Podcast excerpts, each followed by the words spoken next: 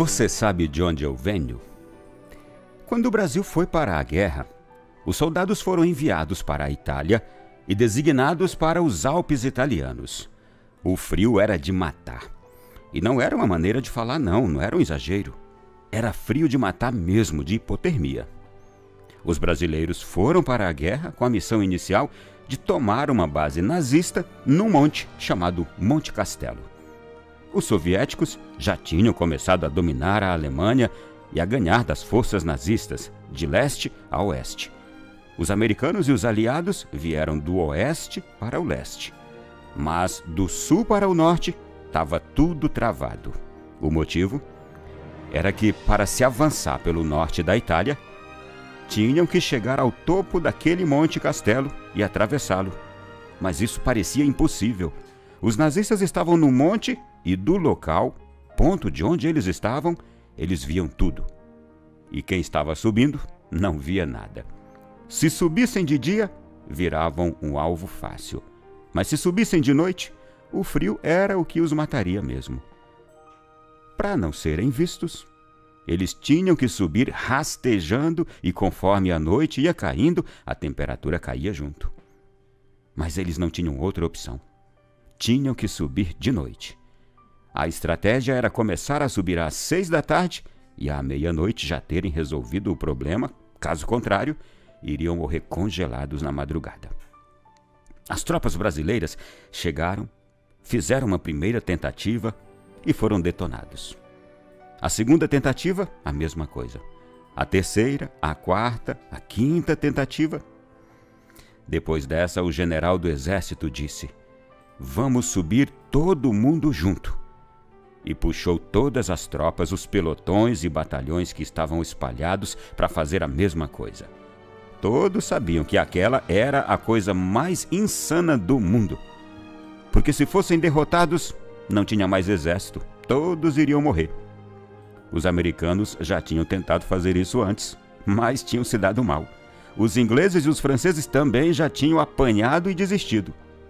Mas os brasileiros disseram: já que a gente vai morrer mesmo, mas tem que subir.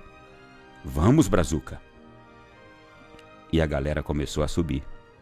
Já era quase meia-noite e, sem ter alcançado o topo, a situação era tão dramática que eles começaram a dizer uns aos outros: Se você ouvir um tiro, é porque não pegou em você, porque a bala é bem mais rápida do que o som. Você sente o tiro e depois ouve o barulho. Os caras iam subindo, com o cotovelo no chão e escutando os gritos dos companheiros que eram atingidos pelas balas. Sem poder parar, subiam ouvindo os gritos e os barulhos dos tiros. Alguns também iam ficando pelo caminho por causa da hipotermia. Eles continuavam subindo e escutando os tiros. Quando deu meia-noite, o general já tinha perdido tanta gente que aquilo já tinha se tornado uma missão suicida. Era um drama. Se voltassem, iam tomar um tiro nas costas. E se continuassem, iam tomar um tiro no peito. Simples assim, ou na cabeça. E em meio a este dilema, naquele momento, eles começaram a conversar e se questionar. Todo mundo vestido de verde, todo mundo com as insígnias do exército brasileiro, lutando por um negócio que não faz o menor sentido e que, para a maioria, nem sabia por que estava ali. E no meio dessa conversa, saiu uma fala desse jeito: Cara, nós viemos juntos, navegamos juntos, vamos morrer juntos e eu nem sei quem é você. Quem é você? De onde você veio? E aí o outro falou: Eu sou da Bahia. É, eu nunca fui pra Bahia. A Bahia é legal, cara. E você? Ah, eu sou gaúcho. E você? Eu sou de São Paulo. Lá não tem tanta praia legal, mas é melhor do que Rio Grande do Sul. Brincou e sorriu. E você? Outra pergunta. E dali dessa conversa começou a surgir uma música que começava assim: Ó, oh, você sabe de onde eu venho? E alguém respondia: Venho do Morro do Engenho. E alguém que era do Mato Grosso ou talvez do Amazonas, do Pará, falava da selva, e outro do cafezal, da boa terra do coco, da chopana, onde um é pouco, dois é bom, mas três é demais. E outro continuava: Venho das praias sedosas, talvez fosse capixaba. E um mineiro dizia: Das montanhas alterosas, dos pampas, dos seringais, das margens crespas dos rios, dos verdes mares bravios, da minha terra natal. E o coro dos soldados não parava. Ei, de onde você veio? E acrescentaram: Por mais terras que eu percorra, não permita Deus que eu morra, sem que eu volte para lá. Você sabe de onde eu venho? Alguém falou: De uma pátria que eu tenho, no bojo do meu violão, que de viver em meu peito foi até tomando o jeito de um enorme coração. E o outro continuou: Venho do verde mais belo, do mais dourado amarelo, do azul mais cheio de luz. E você, sabe de onde eu venho? Venho da minha casa, Lá não tem nada de tão legal assim, mas lá eu deixei a minha noiva e falei que eu ia voltar para poder casar com ela. Você, sabe de onde eu venho? Eu venho da minha Maria, cujo nome principia na palma da minha mão. Você sabe de onde eu venho? Do meu pé de jacarandá. E assim, enquanto iam cantando, eles iam subindo. E antes do sol rasgar o horizonte italiano, Aqueles homens que começaram a cantar de madrugada já tinham queimado uma bandeira nazista, tomado o Monte Castelo, fincado uma bandeira brasileira no topo. E já tinham também entrado no navio e estavam voltando para casa. Mas como isto foi possível?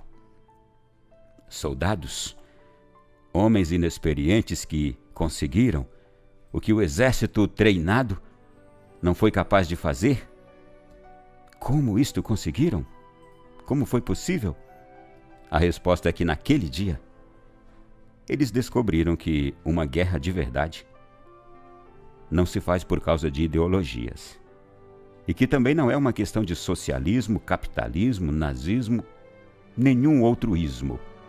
O que fez com que aqueles homens brasileiros do nosso exército subissem o Monte Castelo cantando e fincassem uma bandeira do Brasil lá em cima era uma enorme vontade de voltar para casa. Não era para derrotar ou matar o inimigo, nem para conquistar espaço, territórios. Era para voltar para casa. E quando alguém apontava uma espingarda para eles, quando estavam cansados, desanimados ou eram ameaçados, o que os fazia continuar? O que não os deixava parar de subir?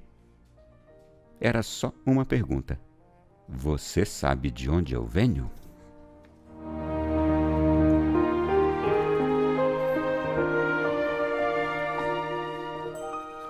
Meu irmão e minha irmã, isto se deu na Segunda Guerra Mundial. O Monte Castelo, até hoje, está lá e traz as marcas de todos os que ali caíram e morreram. Tem um cemitério lindo abaixo do monte. Eu digo lindo, porque está cheio de túmulos de mármore branco. Deus me deu a graça de conhecer aquele lugar, onde ali foi semeado o sangue de muitos homens bravos, também brasileiros. O que acabo de ler aqui virou também uma canção. A canção dos expedicionários, os pracinhas, os heróis do Brasil na Segunda Guerra Mundial. É claro que aqui há um pouco de poesia. Mas isso é beleza, e o belo é divino, tanto quanto divino. É o amor que temos pela nossa casa, pela nossa pátria, pela nossa família e pelo nosso Deus. Não há nada que valha mais do que o amor à nossa pátria, à nossa casa, à nossa família, ao nosso Deus. É daí que sai toda a força, brota, germina toda a força para nós vencermos qualquer coisa.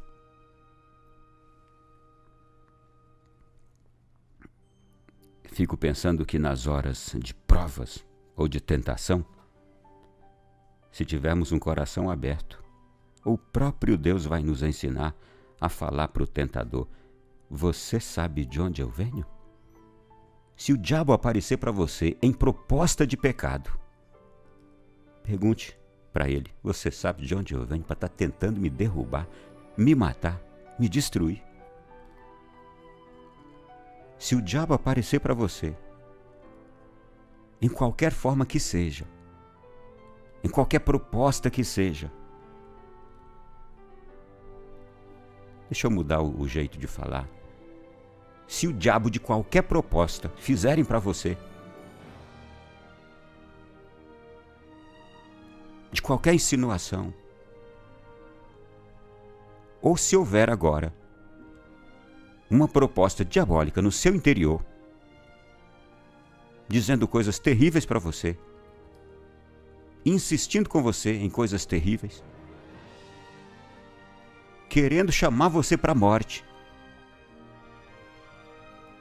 Pergunte. Ou simplesmente diga: Você sabe de onde eu venho? Você não vai estar tá falando com o diabo, você vai estar tá falando com Deus. Eu venho do céu eu venho dos valores que meu pai e minha mãe me ensinaram quando eu aprendi a rezar desde cedo, a caminhar para a igreja, para as coisas de Deus. Eu venho de uma terra, de uma nação, cujo primeiro ato que aqui foi celebrado foi uma santa missa. E estou trazendo hoje este episódio ocorrido na Segunda Guerra Mundial porque estamos na Semana da Pátria. Para valorizarmos mais ainda o valor da nossa pátria aqui na Terra em vista da pátria celeste.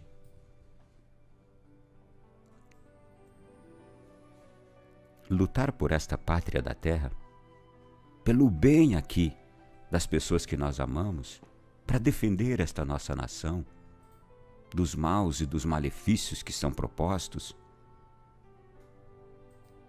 tem como consequência nós já estarmos garantindo a nossa pátria celeste porque nós já vamos começar e, e temos que desejar isso, de viver o céu aqui na terra. Já como treinamento para viver no céu. O que, que a palavra de Deus nos diz? Sede santo como eu, Senhor, vosso Deus, sou santo. É para já lutarmos por santidade aqui nesta terra.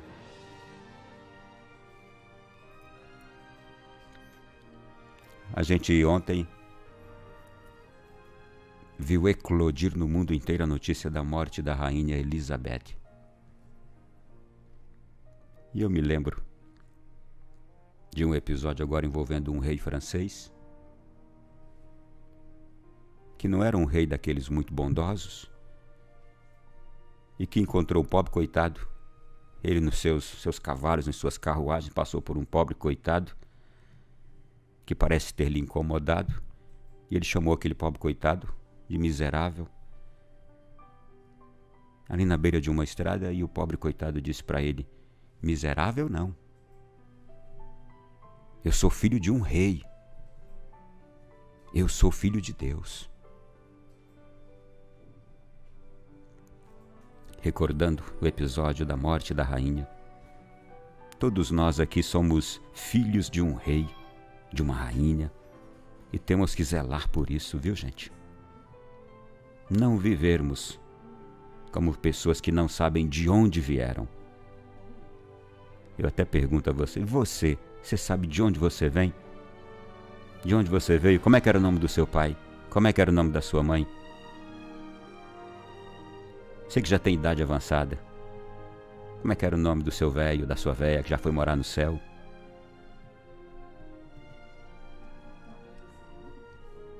Você sabe de onde você veio? Você veio do céu também. É isto que tem que nos dar força todos os dias para nós enfrentarmos qualquer guerra, qualquer inimigo. O lugar de onde nós viemos é a nossa força. Quem aí, olha, que agora me escuta, nos momentos de dor, de sofrimento, de choro, lembra do seu pai, lembra da sua mãe? E na hora que você pensa neles, você encontra força para reagir. Foi o que aconteceu com esses soldados brasileiros lá na Segunda Guerra Mundial. Quantos de nós, pais e mães, que passando por momentos de dor, de injustiça, de tantas coisas, pensamos nos nossos filhos e a gente acha uma força que não tem? Isso é tão divino, é tão humano, é tão divino. Quando nós pensamos, gente, nas coisas que são divinas, como a nossa família é divina, é por isso que nós não podemos admitir que ninguém pense em destruir a nossa família. Ou dizer que a nossa família está atrasada, nosso modelo de família é atrasado. Quem diz isso é um inimigo de Deus. Porque a família é sagrado, é algo divino. Quando a gente pensa na família da gente, a gente supera qualquer coisa. Quando pensamos, gente, na família, no céu, em Deus, na nossa fé, nós recobramos as forças, é ou não é? Assim como aqueles soldados que continuaram subindo, nem percebiam o quanto eles estavam subindo, cantando e subindo, pensando na família, na pátria deles. Eles fizeram aquilo pensando na família, na pátria.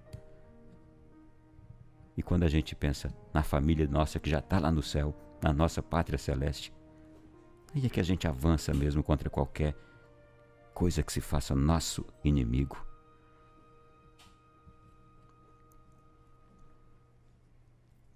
Peço a Deus que guardemos sempre no nosso coração essa lembrança. Você sabe de onde eu venho? Diante de qualquer situação difícil, você sabe de onde eu venho? Lembre da sua fé, lembre da sua casa, dos seus pais. Lembre de Deus. Você vai subir qualquer monte, enfrentar qualquer inimigo